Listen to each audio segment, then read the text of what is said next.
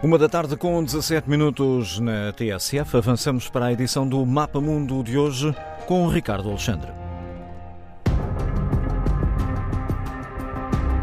Bem-vindas e bem-vindos ao Mapa Mundo. O que se passa no Canal da Mancha, os refugiados, as pescas, o Brexit, como está a relação franco-britânica, são nossos convidados os investigadores Bernardo Ivo Cruz e João Stevens.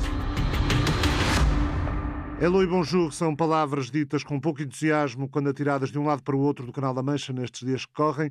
A semana passada morreram 27 pessoas a bordo de um pequeno bote insuflável em pleno Canal da Mancha. Eram 17 homens, 7 mulheres, entre as quais pelo menos uma grávida, três crianças. A maioria eram curdos iraquianos e do Irão que procuravam tentar aportar em solo britânico e pedir asilo. Amanhã, em Calais, do lado francês, há uma reunião que vai juntar o governo francês, o ministro do Interior Gerald Darmanin, eh, também os responsáveis ministeriais da Bélgica, dos Países Baixos, da Alemanha, a Comissão Europeia e estava previsto a ministra do Interior britânica, Priti Patel. Acontece que o governo francês desconvidou a ministra britânica. Motivo da desconvocatória, o governo francês considera indigente uma carta enviada pelo primeiro-ministro britânico Boris Johnson ao presidente francês Emmanuel Macron. Nessa missiva, o chefe do governo inglês põe no papel uma série de medidas que gostaria que os dois países pusessem em prática, defendeu um acordo da União Europeia com o Reino Unido para reduzir drasticamente as travessias. Dá como exemplo um acordo feito com a Bielorrússia, ou seja, foi entendido em Paris que Johnson quis dizer que a França está a fazer com o Reino Unido o mesmo que o regime de Lukashenko faz com a Polónia e com a Lituânia, isto é, utilizar os refugiados como arma política.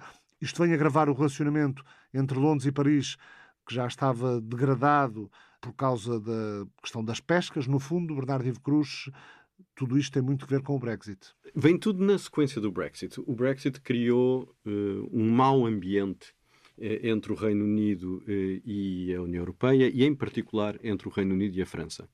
Quando foi o acordo do Brexit, uma, uma das questões que ficou prevista era a atribuição de licenças de pesca do Reino Unido para os franceses, para os pescadores franceses, e dos pescadores britânicos em águas francesas. O Reino Unido uh, diz que uh, cumpriu uh, essa parte do acordo. Os franceses dizem que as licenças são em muito menor número do que estava previsto. Foram só 10% daquilo que eram o, o, número de barcos franceses que neste momento têm acesso às águas britânicas, são 10% do que tinham antes eh, da, do Brexit. Londres diz que está a cumprir o acordo, que o, o, menor número de licenças se deve à falta de documentação por parte das embarcações. Exatamente. Teoricamente, eles, as embarcações teriam que demonstrar que já pescavam em águas britânicas, eh, eh, coisa que aparentemente não acontece. Seja como for, está um péssimo ambiente eh, entre Paris e, e, e Londres.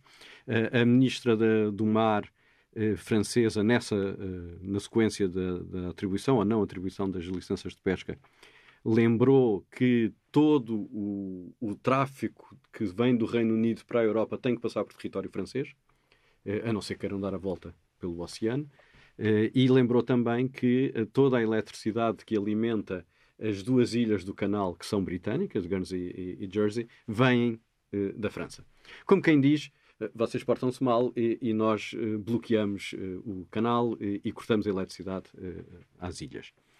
Isto tudo está também enrolado, desculpa a expressão, no eterno conflito saber se o Reino Unido vai ou não utilizar o artigo 16 do, do Acordo de, de Dublin, do Acordo de Sexta-feira Santa e do Acordo da, da, que permitiu a paz na Irlanda do Norte. permitiu a paz na Irlanda do Norte, que depois eh, dá origem a um acordo sobre eh, a Irlanda do Norte no quadro do Brexit, que o Reino Unido não está feliz e diz que vai suspender eh, dentro do quadro previsto. Deixa-me só tentar centrar a, questão na relação entre os dois países, Reino Unido e, e, e França, e, e, não sendo a forma mais, mais comum de o fazer, apresento agora o Bernardo Ivo Cruz, é académico correspondente à Academia Internacional de Cultura Portuguesa, investigador da Universidade de Évora e na Universidade Católica Portuguesa, foi recentemente conselheiro da Representação Permanente de Portugal junto à União Europeia, delegado ao Grupo de Trabalho África do Serviço de Ação Externa, foi administrador executivo da Sociedade para o Financiamento do Desenvolvimento, a SOFID, nos nos anos 2000 foi subsecretário de Estado dos Negócios Estrangeiros, foi presidente da Câmara de Comércio e Indústria Portuguesa no Reino Unido e durante muito tempo dirigiu e publicou o London Brexit Monthly Digest, portanto é um grande especialista nesta questão do Brexit.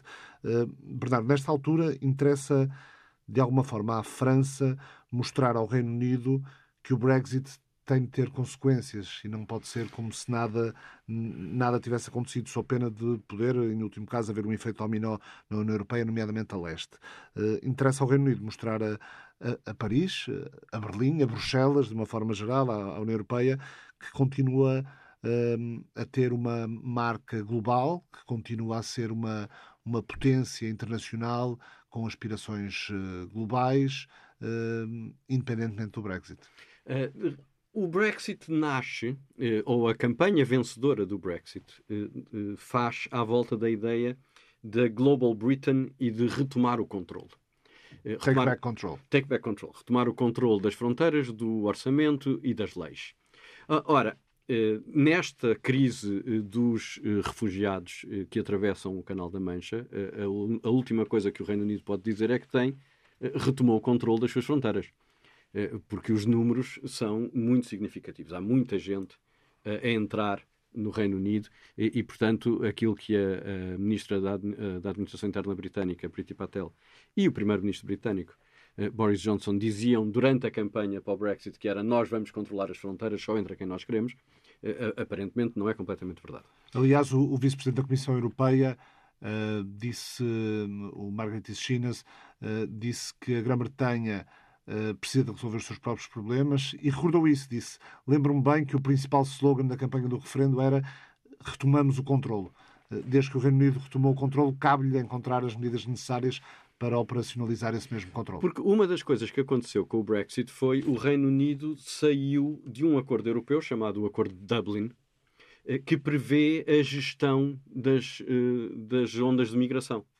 Eh, o Acordo de Dublin diz que eh, os migrantes que entram no espaço europeu são acompanhados eh, principalmente no país e pelo país por onde entraram. E, e, portanto, durante todo o período do, do, do, em que o Reino Unido estava dentro da União Europeia, havia um mecanismo de gestão comum destas, da, da questão da migração. O Reino Unido saiu do Acordo de Dublin, quando saiu de, de, da União Europeia, e portanto agora não tem nenhuma base jurídica para dizer à França ou à União Europeia temos que gerir isto em conjunto. Eh, temos que reencontrar, temos que renegociar eh, esse mecanismo de gestão das, dos, eh, das ondas de migração, de forma a envolver também o Reino Unido, mas como a, a má vontade entre as partes é crescente, cada vez torna mais difícil tu encontrares uma plataforma que permita eh, fazer esta gestão em conjunto. E, portanto, o vice-presidente da Comissão diz com toda a razão: nós temos um mecanismo que não funciona bem, diga-se em bom da verdade, é um mecanismo cheio de falhas, mas temos um mecanismo comum para fazer a gestão eh, da entrada dos migrantes ou daqueles que conseguem cá entrar na União Europeia. O Reino Unido resolveu sair, take back control, façam um favor, eh, tomem lá o controle das coisas que acontecem na, na, nas vossas casas. Tu tens aqui três questões distintas. Tens a questão britânica do take back control, que é o Reino Unido claramente não está a conseguir controlar as suas, as suas fronteiras. Uh, tens a relação entre o Reino Unido e a União Europeia uh, e a França uh, dentro dessa relação, que é uma relação que está complexa, porque os acordos que levaram ao, ao Brexit não estão a funcionar muito bem e, e têm que, que, que não estão a funcionar para o Reino Unido, nem estão a funcionar para a União Europeia, eh, e portanto há aqui questões que têm que ser tratadas. E tens uma questão que é igualmente importante, que é a União Europeia, ela própria, não conseguiu ainda chegar a um consenso entre os 27 de como gerir uh, os fluxos migratórios. Uh, tu tens Estados como a Alemanha, da senhora Merkel, uh, que têm um, uma visão aberta e humanista em, em relação à, à questão da imigração. Tens outros Estados que acham que o melhor é fechar tudo e não deixar entrar ninguém. Portanto, mesmo dentro da União, há tensões eh, que não estão resolvidas. E mesmo essa postura da Alemanha, temos agora uma mudança de chanceler, vamos ver como vamos é que é o Olaf é. Scholz e como é, que são as, como é que são os equilíbrios dentro do próprio governo britânico, é, do, governo, do governo alemão, que é um governo de coligação. Veremos, vamos ver o que é que segue. Os sinais até agora têm sido muito, muito próximos de uma posição muito europeísta, muito aberta, muito preocupada, mas o governo ainda não tomou posse, portanto ainda não sabemos exatamente o que é que o governo irá fazer ou deixar de fazer. esta, esta relação franco-britânica mais, mais tensa, mais fria, mais desagradável, também não pode ser dissociada do, do AUKUS, do acordo, do acordo militar que, que o Reino, em, no qual o Reino Unido participou, uh, juntamente, juntamente com a Austrália e os Estados Unidos, e que fez com que a Austrália desistisse da compra de, de, de muitos milhões de, de euros uh, em submarinos à França. Esse, esse acordo é, é sinal de várias coisas. O acordo em si, propriamente dito, uma colaboração militar no Indo-Pacífico entre o Reino Unido, a Austrália e os Estados Unidos não é extraordinário. Eh, mas o que o, o, que o acordo significa, isso sim é, é interessante. Eh, significa, por um lado, que o Reino Unido eh, está a voltar, está na sua nova estratégia de defesa, está a, a tornar-se global, como o próprio nome indica, ou, ou, está a reforçar os seus laços globais com os países de língua inglesa. A, estratégia anterior que era do tempo do, do primeiro-ministro Cameron, antes do Brexit, tinha uma ligação muito mais íntima com com, entre o Reino Unido e a União Europeia, uh, a NATO uh, e os países da União Europeia. Esta estratégia, que já é do governo Boris Johnson, é muito mais um, soberanista. O Reino Unido quer retomar o controle, voltamos sempre à mesma, ao, ao mesmo, à mesma conversa, quer retomar o controle também da sua política, da sua estratégia de defesa. Eh, e, portanto, eh, eh, está... Revitalizando as ligações aos países da aos Commonwealth. países da Commonwealth de língua inglesa, aos, à, àquele imaginário mais tradicional de, de, do posicionamento britânico no mundo. Mais colonial? Não tanto, mais tradicional, porque, enfim, a relação colonial entre o Reino Unido e os Estados Unidos e a Austrália já, já lá vão há, há muitos anos. Mas é aquela ideia do mundo de língua inglesa que vem desde sempre, e particularmente desde o grande herói do atual primeiro-ministro, do Churchill, eh, que na Segunda Guerra eh, discursava no Parlamento dizendo que se eh, a Europa for ocupada pelo, pela Alemanha, nós esperaremos que o novo mundo, com todo o seu poder, venha salvar o velho mundo. E, portanto, há um, há um imaginário do mundo de língua inglesa e da Commonwealth e da, das ligações entre o mundo de língua inglesa. Este, este acordo mostra também outra coisa, que é eh, a perda de importância do Atlântico eh, versus o Pacífico. O Pacífico está-se a tornar no grande oceano eh, do século XXI. E, no fundo, nesse, nesse sentido, o que o governo britânico está a fazer não é mais do que aquilo que os Estados Unidos têm vindo a fazer desde Barack Obama. Não é mais do que isso. O, o, a, grande ofensa francesa, por um lado, há uma, há uma ofensa económica e tecnológica. Havia um acordo entre a Austrália e, o, e a França para o fornecimento de um conjunto de submarinos, eh, esse acordo desapareceu e foi substituído eh, por submarinos americanos. E a França, no momento em que a Europa trabalha para para reforçar a sua capacitação em termos de defesa, vê um, um parceiro europeu, que não deixa de, de, ser um parceiro, já não é um Estado-membro, mas é um, um parceiro europeu, uh, a colar-se a opções que são dirigidas fundamentalmente pelos Estados Unidos. E, e, e, o que vai também eh, acelerar ou reforçar uma ideia que está neste momento a ser negociada na Europa, que é a famosa bússola estratégica. A, bússola estratégica europeia é, no, é um, uma tentativa da União Europeia identificar todos os riscos a 360 graus, portanto, a bússola, os riscos tradicionais, mas os riscos mais modernos, os riscos uh, cibernéticos, uh, guerras híbridas, atores não estatais, portanto, todos os riscos que se colocam à União Europeia uh, e ter capacidade de resposta a esses, a esses riscos. Uh, antes do Brexit era mais difícil nós uh, reforçarmos a capacidade de defesa militar e de segurança da União Europeia, porque o Reino Unido, nestas coisas ainda há unanimidade, ou pelo menos ninguém pode votar contra, tu podes estar caladinho e deixar o assunto passar, mas não podes dizer que és contra. Ou se disseres, todo o processo para. Eh, e o Reino Unido dificilmente deixaria eh, a bússola estratégica avançar tanto como aparentemente está a avançar. A bússola estratégica só será aprovada ou não em 2022. Portanto, e vai ser aprovada mais ou menos na mesma altura que o novo conceito de defesa estratégica da NATO? E, e, e, há uma questão de relação entre a União Europeia ou o pilar militar da União Europeia, que a bússola estratégica quer dar corpo, com a NATO, mas também com os outros parceiros e com, e com os, outros, os outros atores. Há interesses comuns da União Europeia com o Japão, com a Coreia do Sul, com a Nova Zelândia, com a Austrália, com o Canadá. Eh, alguns são membros da NATO, outros não são. Obviamente, todos os Estados-membros da NATO, o Atlântico Sul. Mas, acima de tudo, para Portugal, eh, a questão que se vai colocando cada vez mais é saber onde é que nós, eh, Portugal, nos posicionamos neste redirecionamento do, do palco mundial do Atlântico para o, para o, para o Indo-Pacífico. É curioso e é apenas uma curiosidade, porque coincidiu, eh, foi em Lisboa que o secretário de Estado eh, responsável pelo Brexit, eh, o britânico David Frost, foi em Lisboa que ele anunciou em outubro, e escreves isso numa, numa, numa publicação do, do Instituto de Defesa Nacional, que foi em Lisboa que ele, David Frost anunciou essa viragem britânica para o Indo-Pacífico. Eh, já vinha na estratégia, mas ele reforçou muito a viragem. E não é só, a própria União Europeia está a negociar agora, está a preparar uma estratégia para o Indo-Pacífico. Portanto, o mundo todo está-se a voltar para o Indo-Pacífico. Eh, as relações entre a União Europeia e a América Latina estão muito mais avançadas com os países do chamado Aliança do Pacífico do que com a Mercosul, eh, embora haja uma negociação eh, que já dura há 20 anos eh, entre a União Europeia e o Mercosul para, para se fazer um acordo comercial. Mas o que está a andar melhor no relacionamento entre a União Europeia e a América Latina é com os países do Pacífico.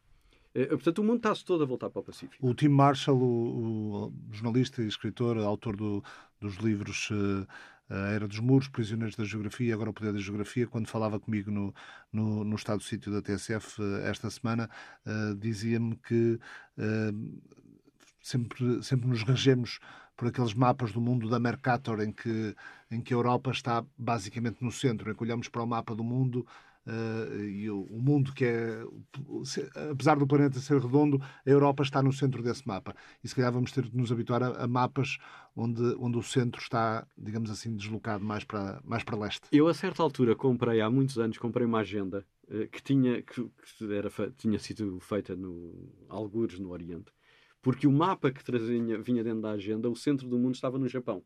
E, portanto, olhavas para o mundo e vias o Japão a meio a Ásia para a tua esquerda e o, uh, as Américas à tua direita, e depois a Europa estava numa ponta, lá, numa ponta. lá perdida, de, na ponta do mundo. de facto. depende sempre de onde se olha. Depende de onde se olha e, e, e, tu tens outros sinais. Por exemplo, o World Economic Forum, aqui há uns dois anos, publicou um estudozinho sobre as megas regiões económicas do mundo. Eh, eram, são grandes centros económicos que não respeitam fronteiras. Eh, portanto, tu tens, por exemplo, a mega região eh, Paris-Munique, são centros económicos integrados. Na Europa, no Atlântico, peço desculpa, há seis. Cinco na costa, oeste, na costa leste dos Estados Unidos e a mega região Londres-Manchester, que já não faz parte da União Europeia. No Pacífico Sul há um, que é São Paulo e a região de São Paulo. No Mediterrâneo uh, há, se não me engano, três ou quatro, uh, incluindo um, no norte da África. E todos os outros estão no Pacífico. Ou estão na costa leste americana, uh, ou estão na costa da China, da, do Japão, da Coreia do Sul. E, portanto, mesmo a economia está muito mais, hoje em dia, muito mais viva, muito mais concentrada no Pacífico do que no Atlântico. E isto é completamente novo. Se quiseres na história do mundo, tu tiveste primeiro o Mediterrâneo, que era o, mar do, do Império Romano, depois tiveste o Atlântico até há relativamente pouco tempo, e agora tens o Pacífico. E nós somos prisioneiros da geografia. Uh, Portugal é um país atlântico. Uh, e, portanto, nós temos que reencontrar-nos nesta reconfiguração estratégica e económica do mundo. Deixa-me voltar à questão da, da tal carta de Boris Johnson ao presidente francês. Em Roma, Emmanuel Macron comentou dizendo que uh, não é assim que se tratam das coisas, os líderes falam diretamente, não é através de tweets. Uh, e, e, manifestou assim o desagrado. O porta-voz do governo francês, Gabriel Attal, em declarações à televisão, disse que a carta era indigente no conteúdo, por não respeitar o trabalho que é feito pela Guarda Costeira Francesa, e disse pelos nossos polícias, pelos gendarmes, pelos nadadores salvadores, propõe esse acordo de relocalização, que evidentemente não é o que é necessário para resolver o problema. Nós nós é, fácil imaginarmos que ninguém vai propriamente deixar que a França e o Reino Unido andem à, à porrada, se me permites a expressão. Mas, eh, mas por vezes é por questões destas que o relacionamento entre os países se vai degradando de uma forma que às vezes é muito difícil de reverter. É, e, e, e tu tens duas coisas que são uh, importantes ter em mente. Uma é que há eleições na França. No uh, próximo ano. No próximo ano. Portanto, na primeira metade do ano uh, há eleições. Outra coisa é que a França vai ocupar a presidência da União Europeia a partir do dia 1 de janeiro. Eh, e, portanto, terá uma capacidade muito maior de gerir eh, e de influenciar a agenda europeia eh, nestas coisas. Antigamente, antes do Brexit, havia um acordo entre o Reino Unido e a França em que o controle fronteiriço no Canal da Mancha, no comboio do Canal da Mancha, no túnel do Canal da Mancha, fazia-se no, no, outro país. Portanto, quando embarcavas para o Reino Unido, mostravas o teu passaporte em território francês aos polícias fronteiriços britânicos. E quando embarcavas para a França, mostravas o teu passaporte aos polícias franceses em território britânico. Tudo isso desapareceu. Esses modelos de colaboração, esses modelos de entendimento, tudo isso desapareceu eh, juntamente com, com, com, o Brexit eh, e, e, agora eh, está cada vez pior. há um aspecto que a França tem toda a razão. A carta, de facto, é, é paternalista. o Reino Unido explica como é que a França deve gerir as suas, a sua fronteira. E, por outro lado, não, não satisfeito com isso, o Primeiro-Ministro resolveu publicá-la num tweet para o mundo inteiro ler o que é que lá vinha. Há coisas em diplomacia que a gente não conta. São conversas reservadas, que às vezes os segredos e a descrição levam muito mais longe do que o tweet e, e, e pôr tudo, tudo cá fora. E, portanto, como é que isto pode evoluir? Boa pergunta. Eh, eu espero que evolua bem. Eh, a Europa precisa do, do, Reino Unido, o Reino Unido precisa da Europa, o mundo precisa da Europa e do Reino Unido. Eh, e nós não estamos propriamente em tempos para estarmos com dramas que, ainda por cima, se formos totalmente frios, a questão das pescas que se teve na origem disto tudo é economicamente bastante irrelevante para qualquer um dos dois países. Eh, nenhum dos dois países depende daquele uh, bocadinho de mar uh, e das pescas que ali se fazem para ter uma economia pujante ou para ter desenvolvimento económico ou crescimento, ou crescimento económico ou desenvolvimento social. portanto, é, é, é, tudo bastante simbólico em termos objetivos, em termos, se quiseres, de números. é tudo muito importante em termos de relacionamento uh, político e diplomático entre os dois países, entre o Reino Unido e a União Europeia, onde a França é um Estado-membro poderoso que irá agora assumir a, a, presidência da União e, portanto, mais poderoso ainda será. Leonardo Ivo Cruz, muito obrigado. Eu é que agradeço. João Estevens é investigador em Ciências Sociais e analista político, tem desenvolvido investigação nas áreas da demografia política, das transformações estratégicas, dos estudos de segurança, das teorias da democracia, doutorando na Universidade Nova de Lisboa em estudos sobre a globalização, está a preparar uma tese dedicada à construção do poder punitivo em sociedades democráticas, é investigador do IPRI, do Instituto de Relações Internacionais, mestre em Ciência Política e Relações Internacionais eh, pela Nova, eh, também licenciado em Economia e em Ciência Política e Relações Internacionais, professor convidado na Universidade da Beira Interior, na Covilhã, de onde nos fala nesta altura. João Estevens, as travessias no Canal da Mancha têm aumentado bastante, triplicaram em relação a 2020. Como é que vê o que tem estado a acontecer? Olá, olá. Um, com, com algum alarmismo, não é? Ou seja, acho que é mais um caso de, de um fenómeno migratório que escala para para níveis uh, difíceis de gerir, e quando falamos na questão migratória estamos sempre a falar em, gestão, é? portanto é a principal questão. Nós efetivamente assistimos a um aumento exponencial em 2021 face ao, àquilo que eram os anos anteriores, se tivermos em, em, conta os números de 2019 e os números de 2020, e portanto nesta altura estamos a falar de números que claramente triplicaram ou até mais. E, portanto, estamos aqui a falar de uma escala de, de fluxos que é já considerável e, obviamente, que tem um impacto, um, um impacto regional, não é? Não podemos também esquecer, uh, só, eu gosto sempre de fazer esse, esse voltar atrás, não é? Porque é que isto acontece, não é? Porque, porque é que esta, porque voltamos, não é? Ou seja, já falámos algumas vezes, uh, eu também já falei com o Ricardo algumas vezes sobre, sobre crises migratórias e elas sucedem-se, não é? Portanto, eles sucedem-se e vão continuar a suceder. Vivemos num contexto de assimetrias globais, de instabilidade regional, temos Estados falhados, conflitos étnicos, perseguições políticas, uh, enfim, desastres ambientais, tudo isso continua a fazer parte do mundo em que vivemos, pelo que é sem surpresa que continuamos e continuaremos a assistir a estes fluxos. Se nós olharmos para as pessoas que estão neste momento, para a origem, é? estamos a falar de uh, cidadãos iraquianos, cidadãos uh, com, com uh, curdos, e portanto estamos aqui a falar de, de, instabilidade em zonas muito distantes, não é? Primeiro, dizer que essa instabilidade política em zonas muito distantes, por norma, o peso maior não é para um Reino Unido, não é para uma França, é sim para os países de vizinhança. Portanto, o peso de uma crise migratória fica sempre nos países de vizinhança e, portanto, também às vezes tirar, há pouco falavam uh, dos, dos, mapas, não é? e essa visão um bocadinho um, eurocêntrica que, que, que, que temos, é? e muitas vezes, obviamente, que o peso da questão de migratória faz-se no hemisfério sul, faz-se uh, em países vizinhos, de onde, no fundo, estão a eclodir essas crises. Aliás, ba basta também... ver o que tem estado a acontecer eh, em países como a Turquia, o Líbano, Exatamente. que ficaram com uma, uhum. com uma parte muito importante dos refugiados sírios. Exato, exato. Eu gosto sempre de voltar a, a, lembrar isso, porque eu acho que é importante, principalmente nos tempos e nas narrativas políticas que, que surgem associadas a isto. É? Depois temos de pensar que muitas vezes, ou seja, legitimamente, essas pessoas saem dos seus países, umas em busca de melhores condições de vida, mas aqui não é do que se trata, não é? Estamos a falar, uma, em muitos casos, de uma fuga pela sobrevivência, para afastar-se de condições de profunda insegurança humana, e, portanto, temos sempre aqui a questão, não é? Como é que isto se resolve? Porque isso é um problema estrutural, não é? Dessas assimetrias globais.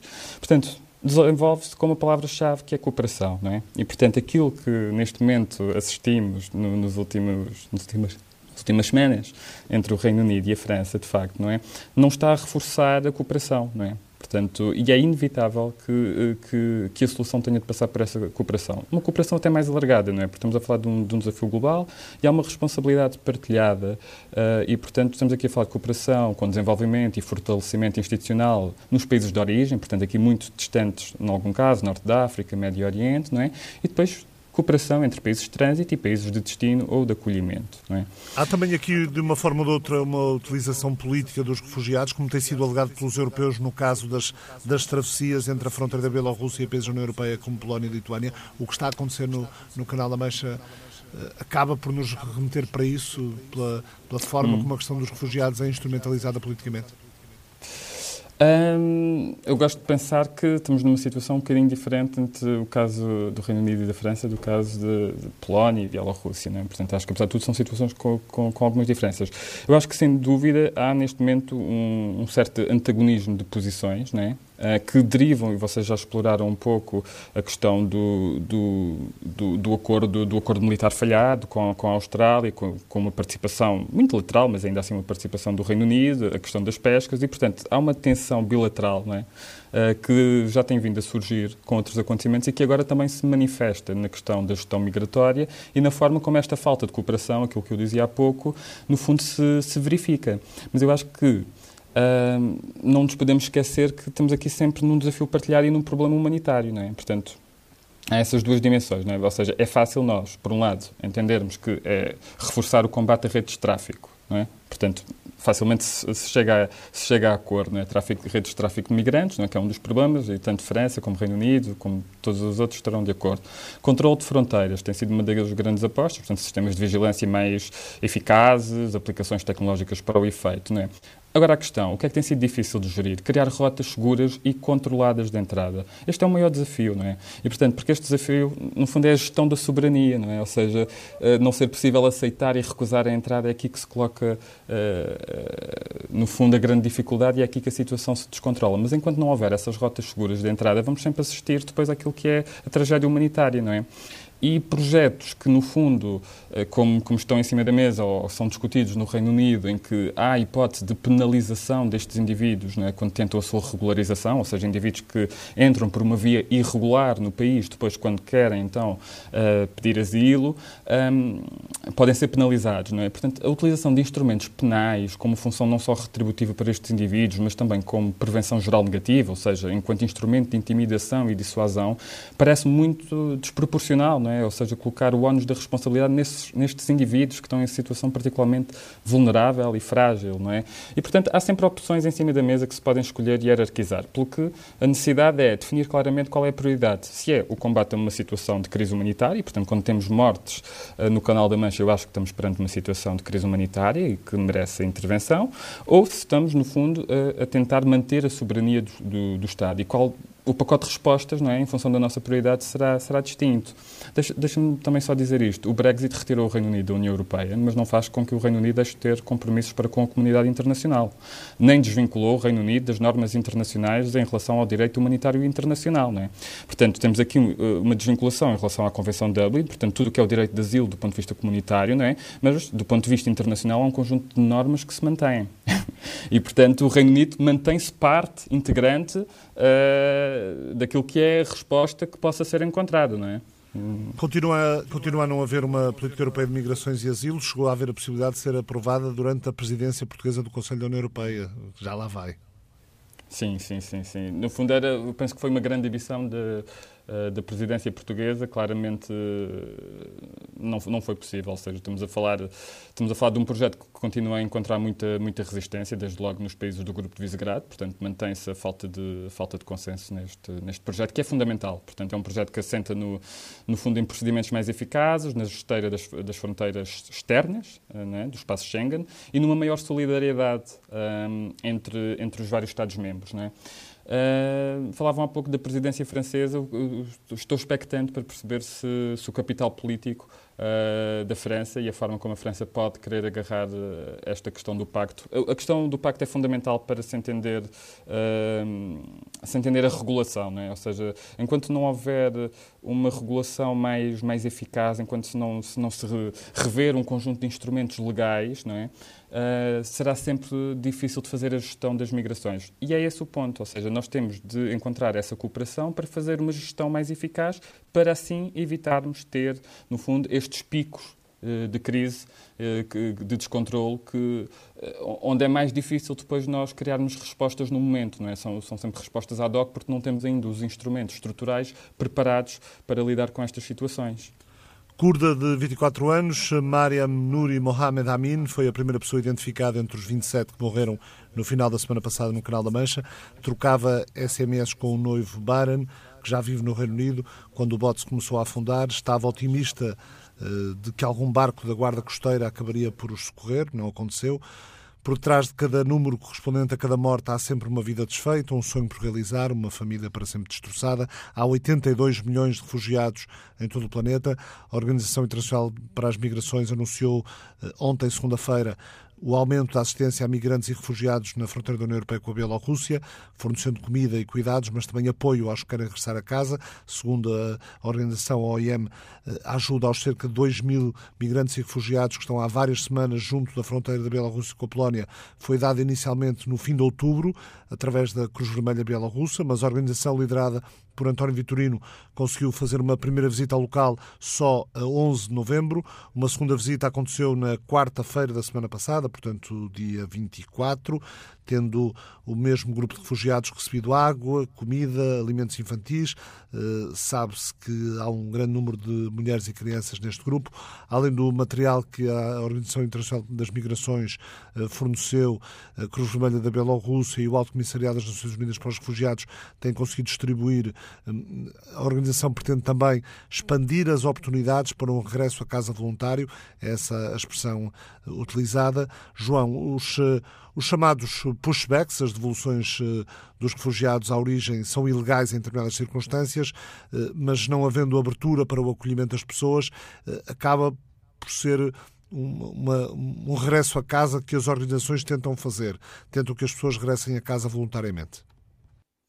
Sim, eh, é muito complicada essa questão do, do, regresso a casa quando falamos em, em, situações em que pode haver perseguições uh, políticas ou raciais ou étnicas e, portanto, na, naqueles quadros de, de insegurança humana onde uh, enviar as pessoas para casa sem uma decisão uh, judicial, ou seja, sem que um processo de de avaliação seja primeiramente efetuada é muito complicado. Não é?